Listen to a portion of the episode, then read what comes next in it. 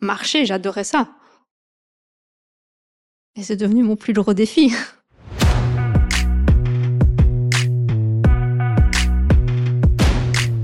Bonjour, je m'appelle Candice Leblanc et je suis journaliste.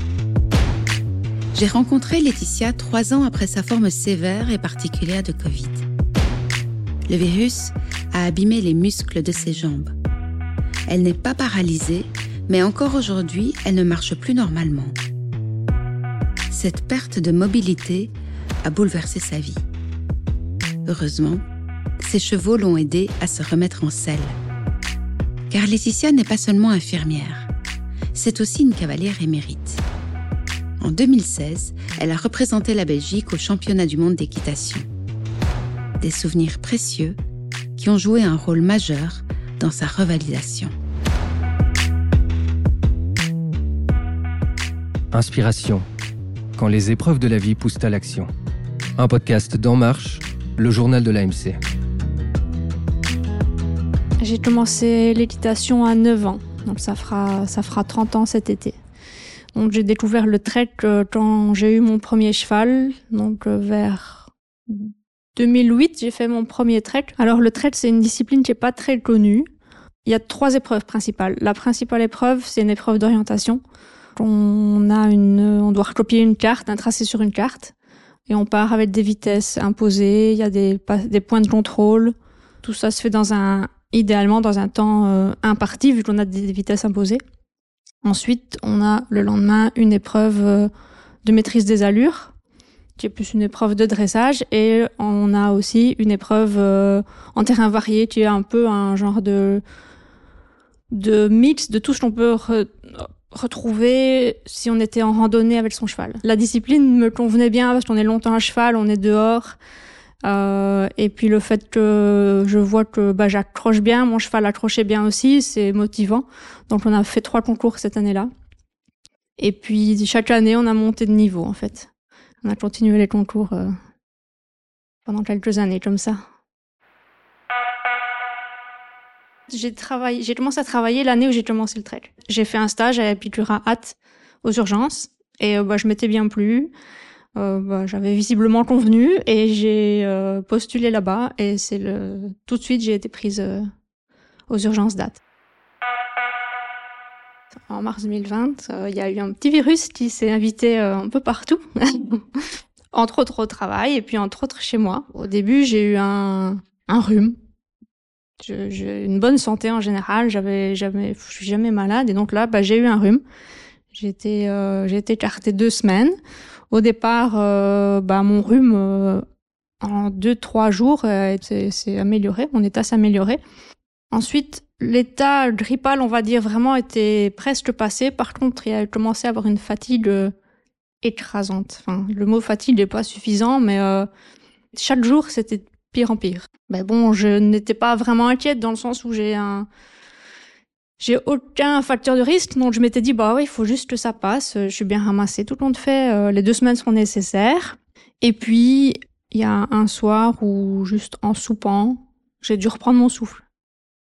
Le lendemain, je devais rentrer du foin, donc euh, faire des efforts quand même physiques. J'ai fait ça toute seule et je respirais de plus en plus vite. à chaque, au moindre effort, je devais respirer très très vite pour euh, pour tenir l'effort, quoi.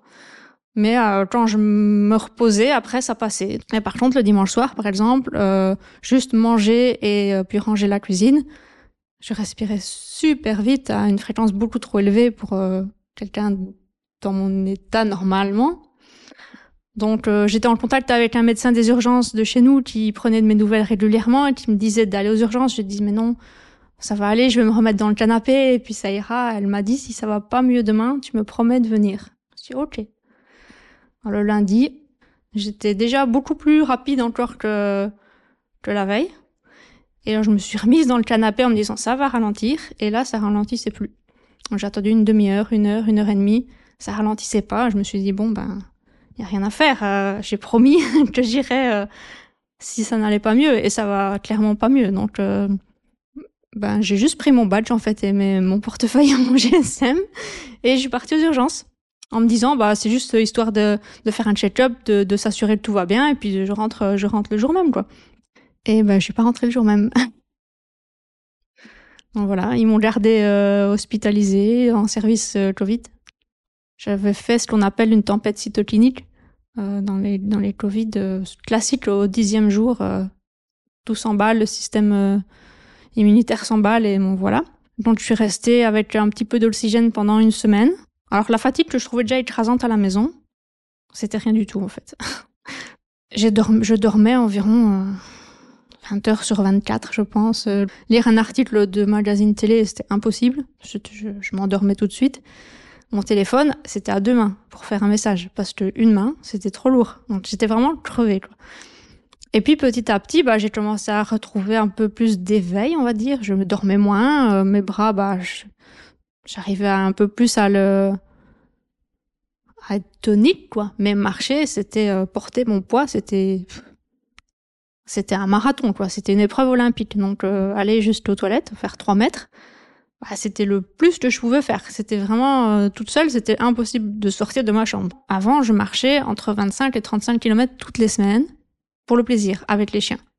Plus je m'occupais de mes chevaux toute seule, j'avais mes chevaux dans une prairie, je, faisais tout toute seule, plus le travail.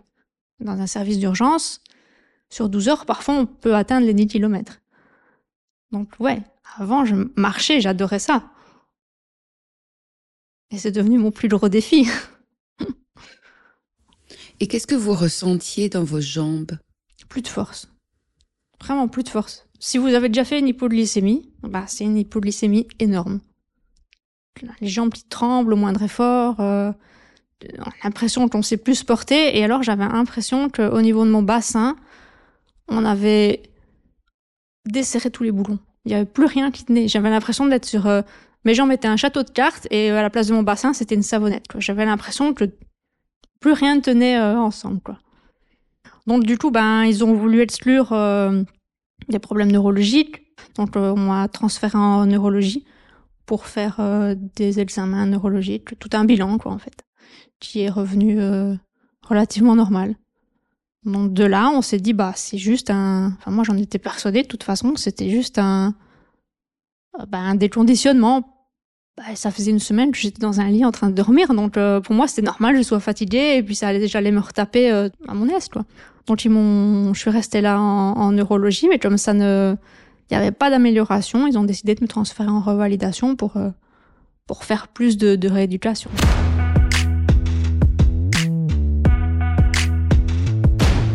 Laetitia reste six semaines en revalidation.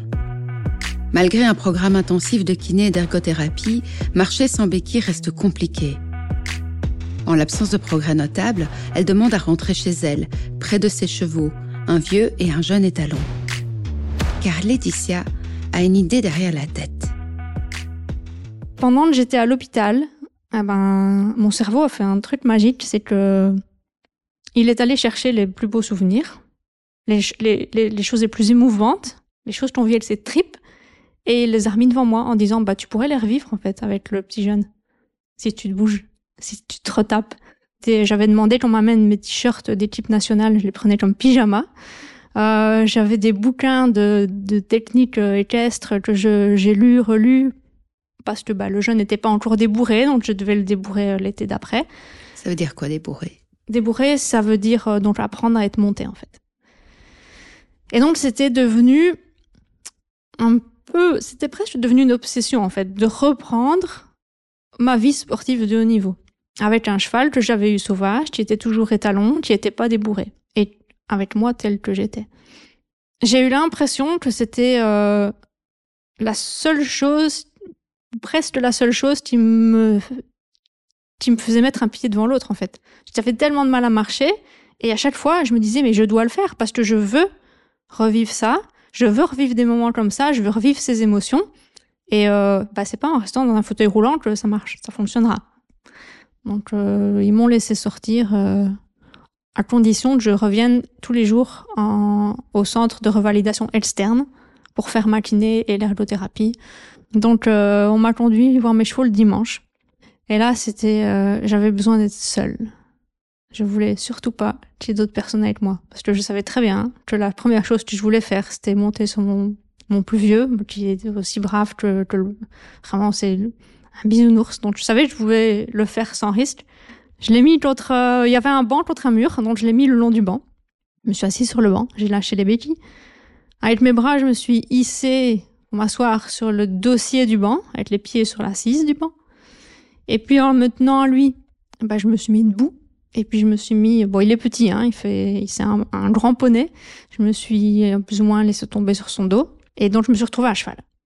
Là, je me suis rendu compte que j'avais encore une fois tout perdu parce que ça, faisait vraiment longtemps que je montais à cheval. À ce moment-là, ça faisait 27 ans. Et donc, c'était quelque chose que je faisais sans réfléchir. Et là, quand je l'ai mis au pas, je me suis dit, waouh, j'ai vraiment tout perdu. J'étais retournée 27 ans en arrière, quoi. J'ai dû me tenir. Vraiment, à nouveau, ce problème de, de bassin qui est comme une savonnette et qui, qui a plus de tonus. Et donc, euh, tenir sur mon cheval, c'était super compliqué. Et pourtant, il est vraiment brave. Donc, pendant des semaines, je n'ai fait que des allers-retours dans la cour. Pendant des semaines. Et des semaines. Tous les jours, ou presque pour retrouver les sensations que mon corps avait connues pendant, pendant des années. Ça m'a vraiment recentré. Euh, et moralement, je me suis rendu compte que quand j'allais aux chevaux, j'étais plus malade. J'avais plus, je pensais plus à, alors malade. C'est un mot que j'aime pas trop, mais je pensais plus à mes déficits. Ah oui, j'y allais avec mes béquilles ou avec mes orthèses, mais j'étais là pour lui pour travailler avec lui, pour interagir avec lui, et je ne pensais plus à mes déficits. Je, je faisais attention parce que je savais que j'avais des déficits, je les sentais encore, mais dans ma tête, ils prenaient plus aucune place. J'étais avec les chevaux, et je faisais ce que j'avais à faire avec les chevaux. Et je pensais pas que le lendemain, je devais aller en kiné, ou que j'avais un rendez-vous médical, ou que sais-je, non. J'étais avec les chevaux, je faisais mon boulot de cavalière. Et ça, c'est, c'est gay, parce que, euh, on sait qu'on prend la voiture et qu'on va là-bas, c'est comme si on allait guérir pendant quelques heures, quoi. Et pareil, quand j'ai commencé à remonter et que ça commençait à aller un peu mieux, je suis repartie promener. C'est les seuls moments de la journée où je me déplaçais sans sentir les déficits. Parce que j'étais juste au pas. Donc là, je faisais mes petites balades au pas. Donc le pas me fatiguait pas trop. Et, euh, et j'avançais à, la même allure qu'avant, quand j'étais à cheval. Et ça, c'était, c'était mon, mon meilleur médicament. J'ai jamais vu de psy, mais ceux-là, euh, ils ont ils ont joué le rôle. Hein. ça c'est certain. Donc voilà, ça, ça a vraiment été euh, l'étape évidente quand je suis sortie de l'hôpital. C'était de me rasseoir d'abord sur mon plus vieux cheval hein, pour petit à petit aller vers euh, vers euh, mon objectif, qui est au final de, de réintégrer l'équipe nationale, mais avec mon jeune cheval.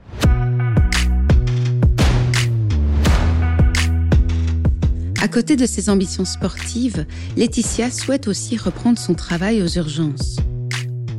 Mais l'infirmière a changé. Elle marche avec des orthèses qui vont de ses talons au haut de ses cuisses. Et les 15 mois qu'elle vient de vivre ont bouleversé son rapport aux autres, à elle-même et au temps. Des changements qui vont l'amener à prendre une importante décision professionnelle. Alors j'ai repris le travail en juin 2021. Et que je peux tout à fait comprendre, euh, ça n'a pas rassuré beaucoup la direction. Parce que, bah, forcément, j'avais deux orthèses qui étaient impressionnantes, euh, je marchais pas comme avant. Et donc, on se demandait, euh, est-ce que j'allais être assez stable pour euh, soutenir des patients? Est-ce que j'allais être assez rapide pour tenir un rythme de travail aux urgences? Mais j'avais besoin de, ouais, de reprendre l'histoire où je l'avais laissée. Il y a rien à faire, je ne peux pas vivre avec des regrets. Finalement pu reprendre aux urgences. Ils ont laissé, ils ont accepté de me laisser essayer. J'ai plaidé ma cause à la direction. J'ai expliqué pourquoi j'avais envie, besoin. J'ai aussi évidemment confirmé que si ça se passait mal, si si j'étais plus capable de, travailler correctement, si je posais problème à mes collègues ou aux patients, il était évident que je ferais un pas de côté. Mais j'avais besoin d'essayer et qu'on me laisse essayer. Donc euh, j'ai pu reprendre aux urgences. Mais depuis que j'étais passée en revalidation, je savais que je voulais faire quelque chose de ce que j'avais appris. Quand on est soignant et qu'on devient patient, c'est la meilleure des écoles. Hein ça, je peux vous assurer qu'on l'apprend pas dans les écoles, mais ça a été un enseignement énorme. La soignante que j'étais a appris en devenant patiente, a appris de mes soignants que j'ai eu là-bas, côtoyés en revalidation. Et je m'étais dit, bah peut-être qu'en reprenant aux urgences, après tout, euh, j'oublierai la revalidation et je reprendrai ma vie euh, d'avant. Eh ben non. J'ai gardé vraiment cette, euh, cette envie d'utiliser ce que j'avais appris. Je pouvais pas ranger ça dans un tiroir, c'est pas possible. Et je me suis aussi rendu compte que j'avais que la soignante que j'étais avait changé, vraiment. Et, euh, et ça c'est difficile à décrire, mais je j'avais l'impression que la soignante que j'étais devenue allait être meilleure dans un service comme la revalidation que dans un service comme les urgences. Pourquoi? Parce que vous parce que vous êtes passé par là? Ben parce que euh, j'avais appris de mes soignants et puis mes chevaux me l'ont confirmé, mais je l'ai conscientisé, le 100% ici et maintenant, avec toi, avec toi patient, avec toi collègue, avec n'importe qui, mais vraiment la qualité de présence. S'il y a une chose que je dois dire que j'ai appris, c'est ça, la qualité de présence. La dynamique d'un service d'urgence ne le, le permettrait, pourrait le permettre, parce qu'il faut pas être là longtemps pour être là, vraiment. Mais je me suis rendu compte que c'est dans un service de revalidation, là où je l'avais reçu, que j'avais envie, en tout cas, de, de l'appliquer.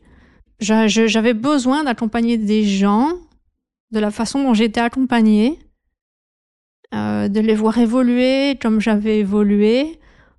Ouais, j'avais, j'avais vraiment besoin de faire quelque chose de ce que j'ai reçu, de transformer. Au final, le négatif qui m'est arrivé, euh, en allant travailler en reva, me permettait, ça me permettait de, de, le transformer en positif. Je me dois de payer au suivant, en fait. C'est vraiment en revalidation que je voulais le faire. C'était une évidence, quoi. Donc, euh, j'ai fait la demande. Et euh, quelques jours avant Noël, j'ai reçu euh, un mail disant que je pouvais aller travailler en revalidation. Le hasard a fait que je me suis retrouvée dans le service qui m'a soignée. Quel regard vous posez sur euh, cette Covid qui vous a littéralement coupé les jambes? Peut-être que je vais surprendre, mais maintenant, j'aurais pas dit ça il y a deux, trois ans, hein. mais maintenant, je peux vous dire que probablement ça valait la peine de passer par là. J'ai galéré pendant quelques mois, vraiment au fond du trou, mais tout ce que j'ai appris, ça m'a changé à un tel point que, alors physiquement, c'est sûr que c'est compliqué. C'est dès que je suis debout, tout est compliqué. Mais moralement, j'ai l'impression euh, d'avoir des super pouvoirs, d'avoir gagné un pass VIP sur, euh, sur pour les belles choses de la vie, parce que par exemple, je n'éprouve plus la colère. Quand quelque chose ne me convient pas, soit je fais en sorte de le changer, si j'en ai les capacités, si j'ai aucun, aucune emprise là-dessus, ça m'atteint plus. Et donc, c'est super confortable de vivre euh, mentalement comme ça. Mon rapport au temps aussi est changé. Je, je sais plus aller vite. Quand je suis sortie de l'hôpital, je râlais sur le, enfin, je râlais, je, ma tête n'était pas d'accord avec mes jambes. Mes jambes voulaient prendre leur temps, ma tête était pressée. Je réfléchissais encore à plus vite qu'elle ne devait. Ben maintenant, elles se sont mis d'accord, hein. Et donc, quand je fais quelque chose, je le fais lentement, mais du coup, je le fais aussi avec ma tête. Je suis là, vraiment. Et c'est probablement pour ça aussi que j'ai changé au travail. C'est un enseignement tellement riche que je préfère la personne morale que je suis maintenant que celle que j'étais à trois ans, ça c'est certain. Est-ce que vous vous sentez plus heureuse? Ouais. Je me sens plus heureuse parce que même si physiquement c'est plus compliqué, c'est pas grave que les choses soient compliquées en soi. On peut faire des choses, on peut avoir du mal à faire des choses, mais des choses qui nous rendent monstrueusement heureuses. Et on peut avoir très facile à faire des choses qui ne nous rendent pas heureuses. Alors au final, je préfère avoir du mal à faire des choses, mais qui me rendent monstrueusement heureuse, que l'inverse. Donc oui, je suis plus heureuse. Laetitia a écrit un livre sur son expérience. Lors de mes blessures, paru aux éditions Un coquelicot en hiver. Retrouvez aussi notre article sur l'hypothérapie sur enmarche.be. À bientôt pour de nouvelles inspirations.